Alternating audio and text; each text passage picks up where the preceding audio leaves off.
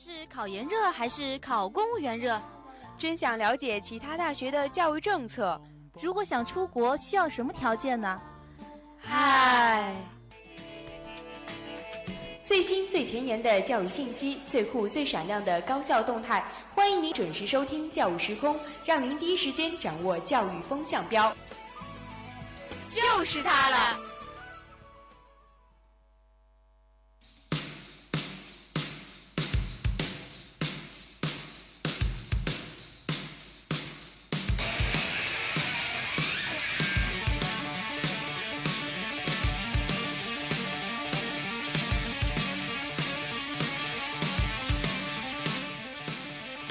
北京时间二十点三十一分，欢迎您继续锁定 FM 九十五点二浙江师范大学校园之声，这里是教育时空，我是金翔，我是小彤。啊，非常巧合啊，我这个学期的节目始于教育，也是终于教育。确实，而且其实我跟金翔一直搭像教育博客这样的一些节目，嗯，都是一些视频类的，是吧？那可能也是我们开始于这样，也是结束于这样。下学期我就不和你搭节目了。所以说这一档节目呢，可以说是小童。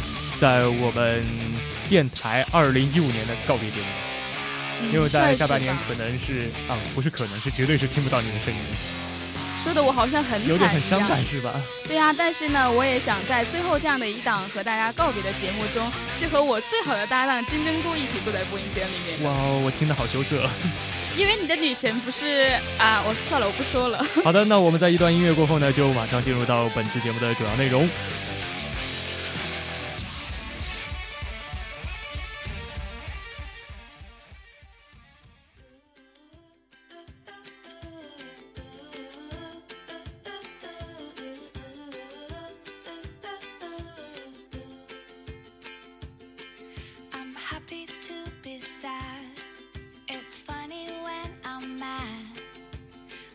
好的，首先进入到今天的第一个板块——教育新闻。第一条消息呢，还是关于我们浙师大的哈。嗯，首先呢，就是我们一个退休的教师办了个陶瓷艺术馆。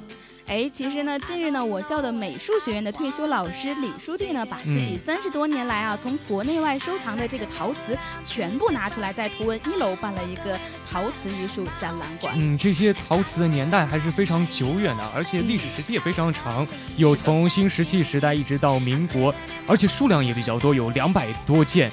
那这个时间跨了有五千多年这样的一个长度。那其实那次他们在开馆的时候呢，我刚好从那边经过，因为我看到那个门，我呃在这边两年了，从来没有看它打开过，而里面却放了这么多就是很有价值的藏品，让我也是大吃一惊。哎，是在哪里？图文哪里呢？就是在图文那个很呃咖啡馆的前面那个地方。哦，那个地方是吧？呃，这样的一个展览放在这里，也是我们浙师大比较少有的。确实，而且其实这些展览的一个作品呢，呃，可能大部分是李书弟拿出来的。不过他还通过很多的努力，促成其他的一些藏家拿出部分藏品来展出。而且很多的藏品，应该来说都是非常的珍贵的，像呃五代时期的秘色釉瓷盘，还有宣德年间的青鸟花呃青花鸟石罐等等这些，呃平时都不太见的一些藏品。对，其实像这些陶瓷罐呢，我们在国内的很多博物馆都很难见到。嗯嗯。那我也是去过很多博物馆，像我们这个故宫博物馆以及这个台湾的故宫博物馆，他们这里面的藏品都不见得有的比这些要贵重。对，因为这个老师他是特别喜欢这个陶瓷艺术嘛，所以他自己也会收藏呃收藏一些这种比较好的、比较珍贵的一些艺术品。当然，他是周边也会有那样的一些朋友，也有这些收藏的爱好。对，那说到这一点呢，我小童也想介绍一下，就是像我们文管专业呢，也有学一门课叫做文物鉴赏。那如果感兴趣的同学，也可以到这边去一睹这些文物的一个演。嗯，如果有不懂的话，找小童是吧？我还是算了吧，我自己没好好听过。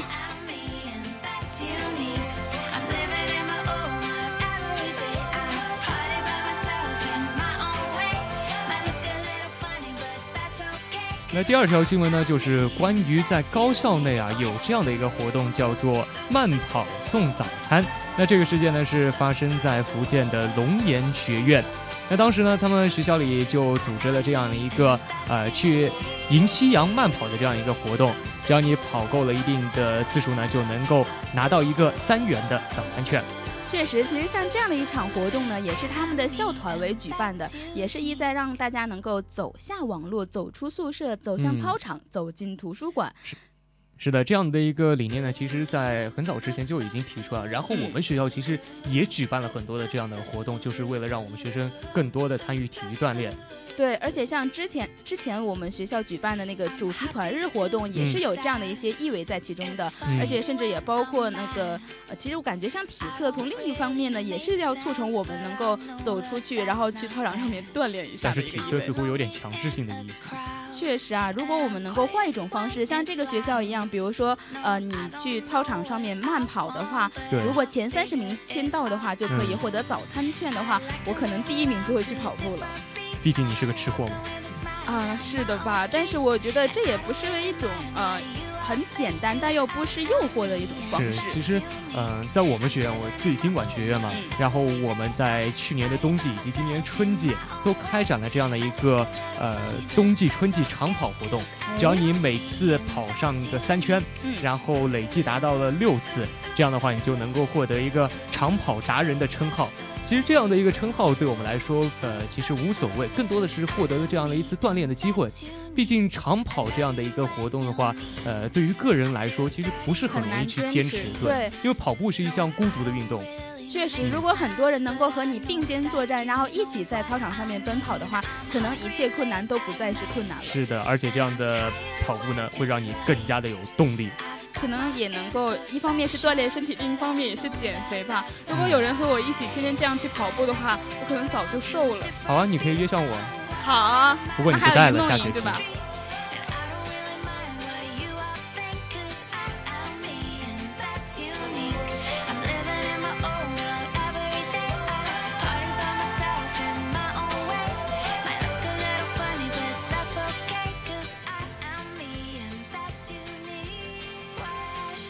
那第三条消息呢，就是关于高校之间学生转学的这样的一个事情。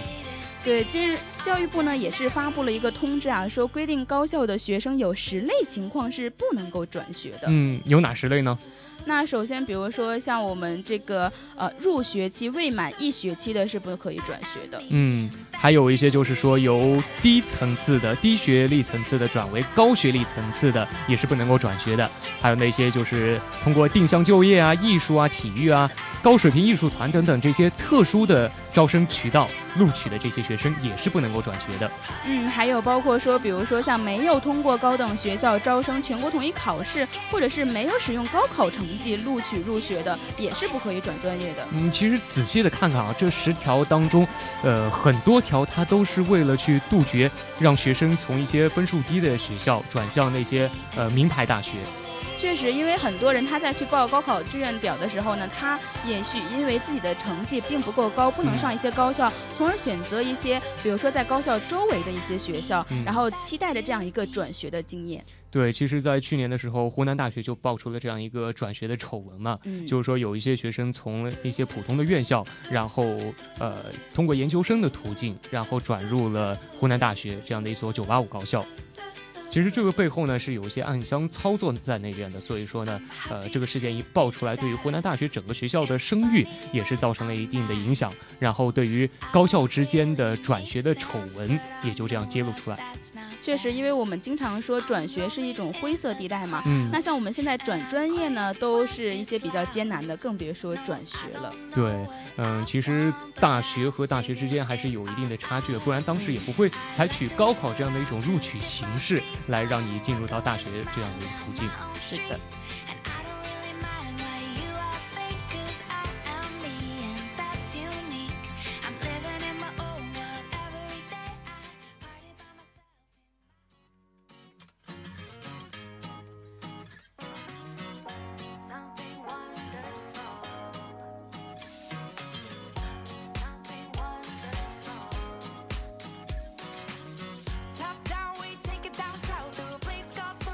那小童，我想问你一个事情啊，你在小学、初中的时候，你入学的形式是怎样的？是通过考试呢，还是就近入学这样的一个政策？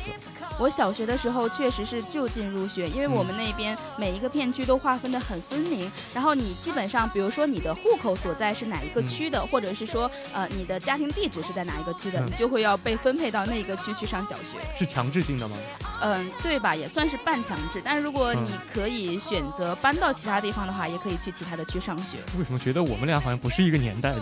为什么我的小学和初中就是呃那种可以择校的，然后通过考试途径进入的？可能我们的地区不一样吧，毕竟南北方差异。嗯，其实，在目前的这种条件化的话，这个就近入学还是一种比较理想的方式的。嗯，呃，也是一种义务教育阶段的一个首选方式吧。但是目前这个就近入学似乎呃走的不是那么顺畅这条路，因为中间出现了一些灰色地带。对。那在今天的第二个板块教育视窗当中呢，我们就一起来讨论一下就近入学的这件事儿。好的。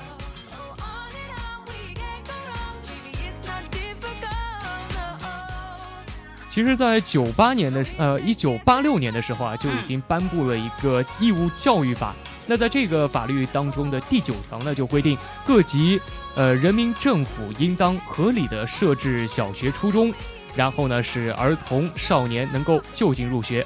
在零六年新修订的这个义务教育法当中呢，又做了一个进一步的重申，规定适龄儿童少年免试入学，地方各级人民政府应当保障适龄儿童少年在户籍所在地的学校就近入学。也就是说，在法律层面上，这是有一个保障在那儿的。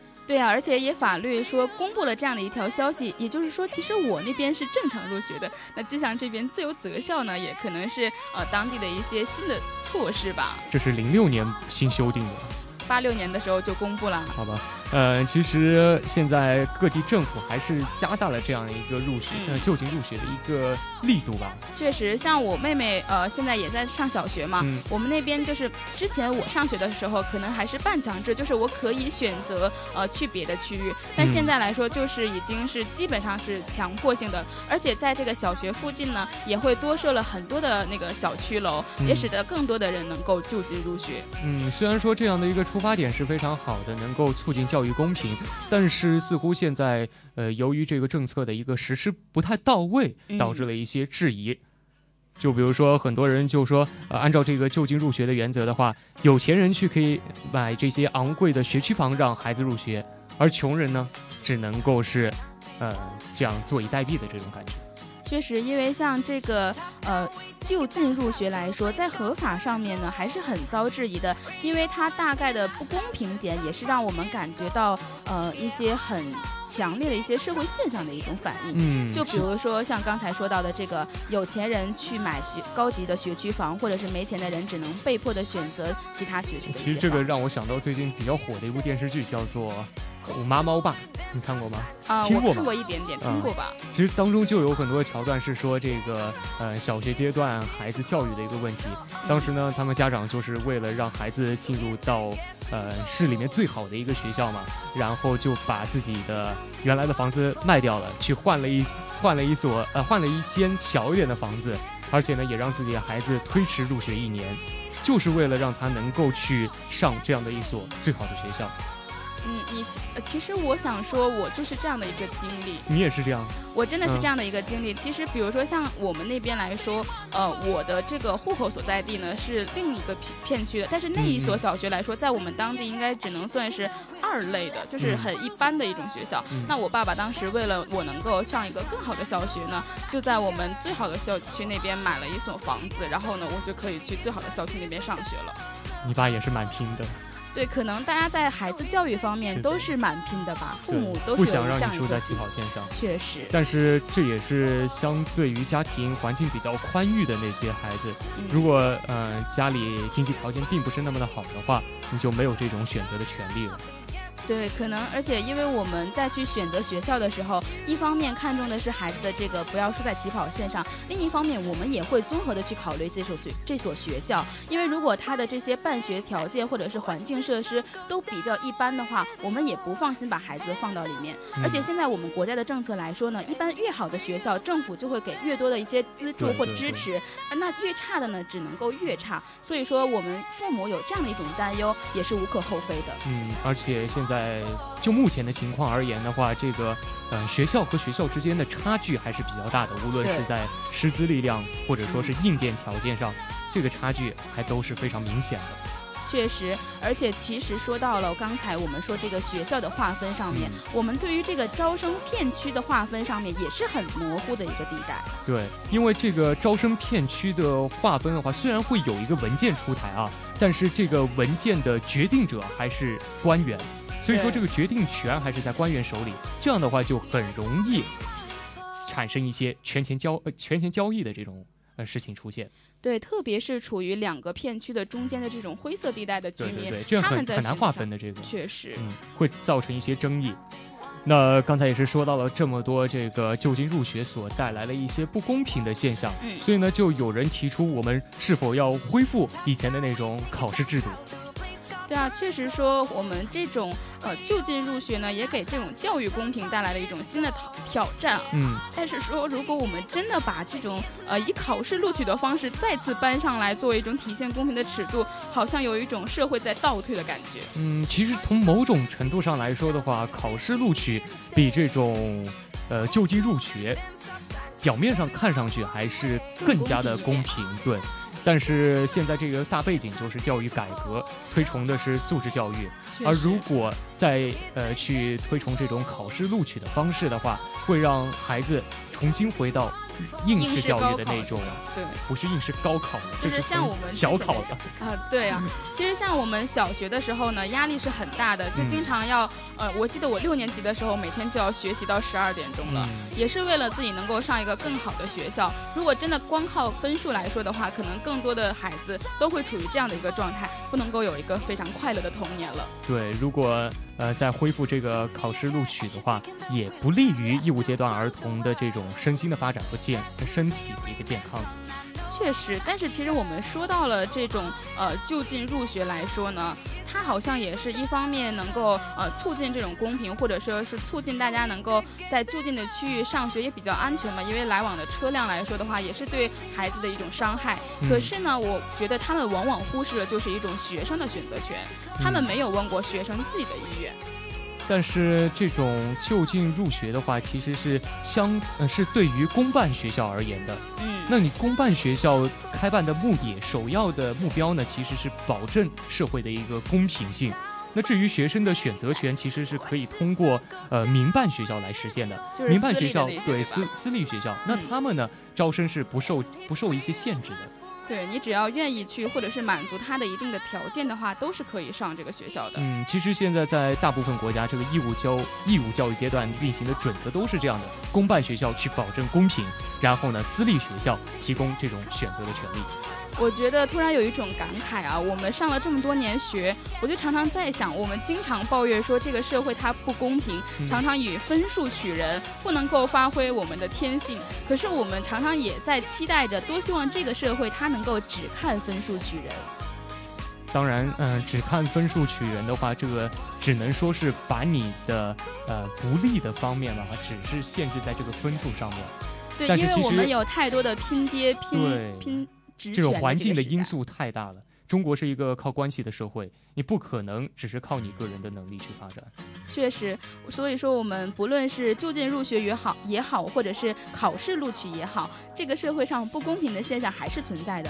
可能调整的是我们自己的心态，以及这种呃，我不论在哪一个学校里边都可以健康成长的这样的一种自我调节的方式。当然，也不仅仅是对于自身的一个调节啊。嗯嗯，其实，在这样的一个大环境之下，对于就近入学还是。能够采取一些措施，能够让它更加的公平。比如说，首先就是保证各个学校之间的教育水平的一个差距，能够把它缩小下去。对，让大家能够平起平坐，不会让我们觉得这个学校好，我们想去；而这个学校差，我们不想来。我觉得有一个很好的办法，就是关于师资力量轮转的一个这样的一种方法，就是说，呃，好的学校的一些老师啊，有些时候也可以去分散到其他的学校里面。对，或者说是到其他学校去交流，这样的也是。可以的，嗯，这样的话能够呃促进这样一个师资力量的一个平衡。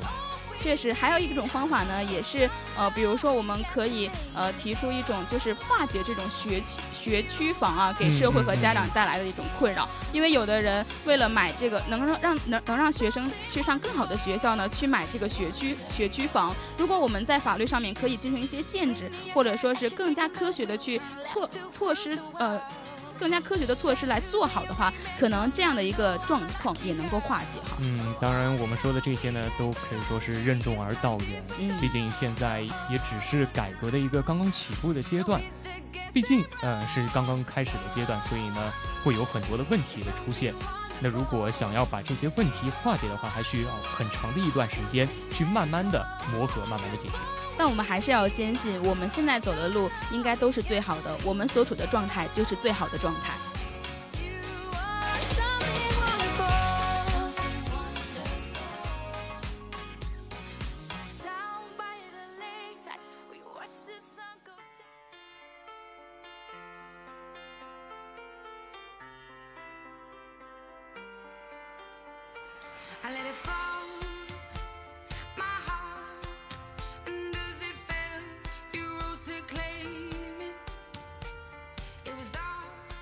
嗯，最近在教育界的话，还有一个事件是比较火的，那就是关于复旦大学的宣传片宣传片的抄袭的事件。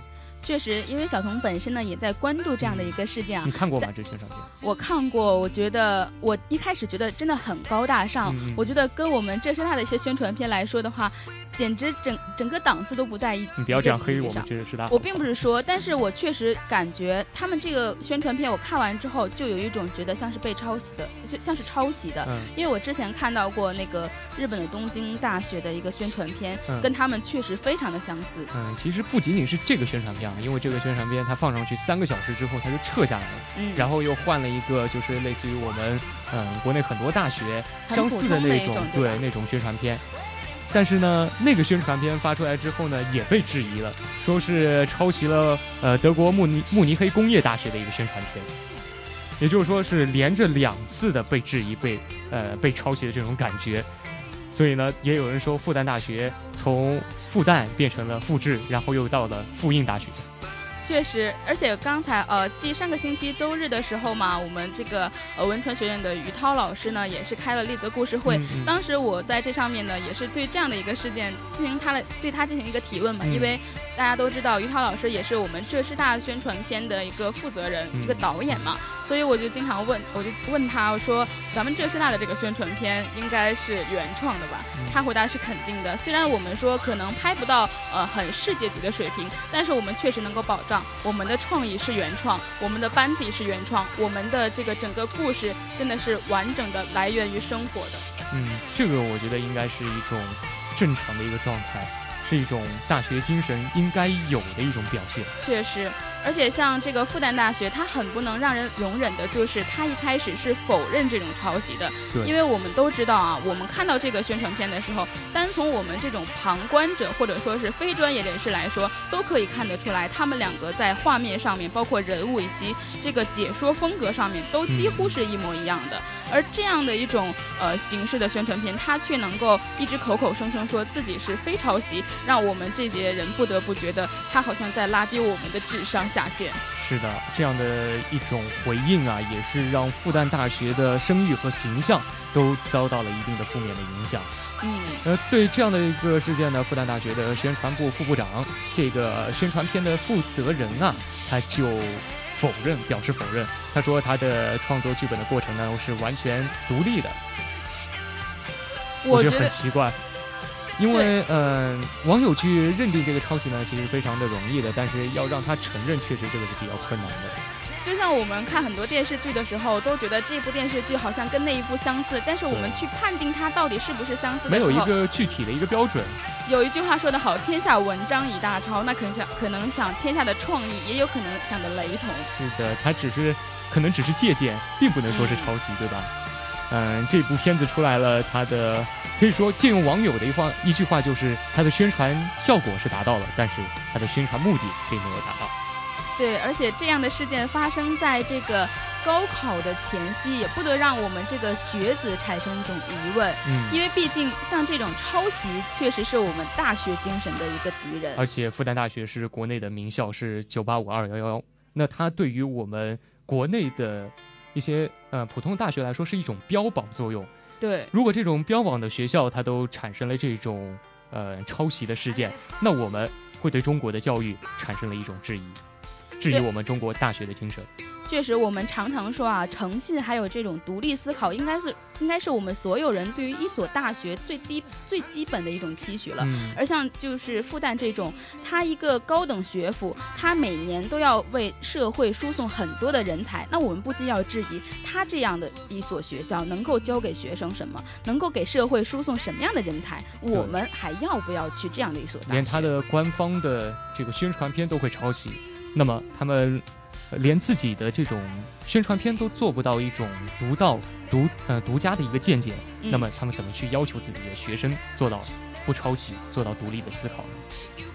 而且我觉得很让我受到影响的就是哈佛大学嘛，它每年给新生人手一册的就是《哈佛学习生活指南》，它一里面有一段话就是说，当你在准备任何类型的学术论文，包括口头发言稿、平时作业、考试论文等等，你必须明确的指出你的文章中哪些观点是来自于别人的。对，但是嗯，可以说他们是非常的重视原创，重视一种创新的思维，但是现在在中国的话。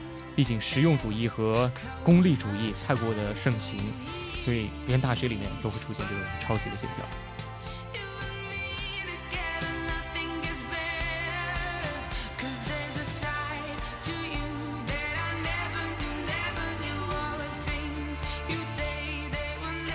嗯，其实复旦大学如果在当时这样的一个丑闻爆出来之后啊，他们能够及时的去应对。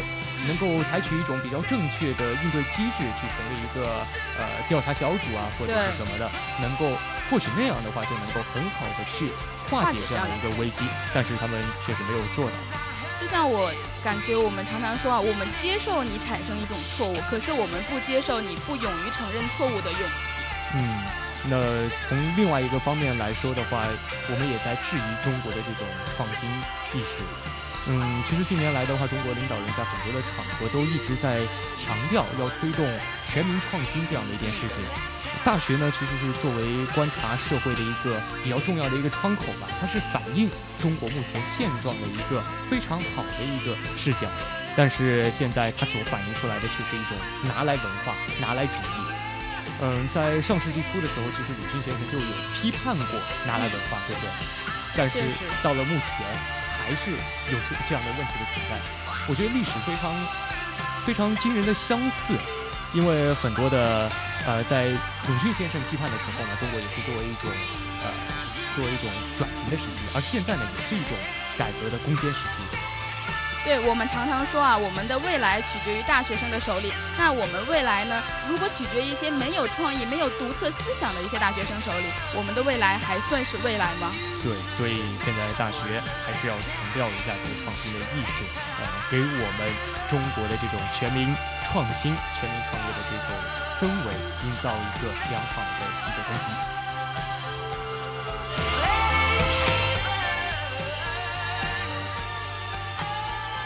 的，时间也是差不多了。那我们今天的教育时空就到这里了，也是我和小聪在本学期的最后一档节目。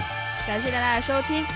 嗯，那我们也祝小聪能够到韩国去，好好的学习，好好的吃喝玩乐。谢谢。当然也祝你能够在韩国学得一口标准的韩语，改掉你的乡村味儿。谢谢吉祥，也希望吉祥以后能够找到自己的幸福。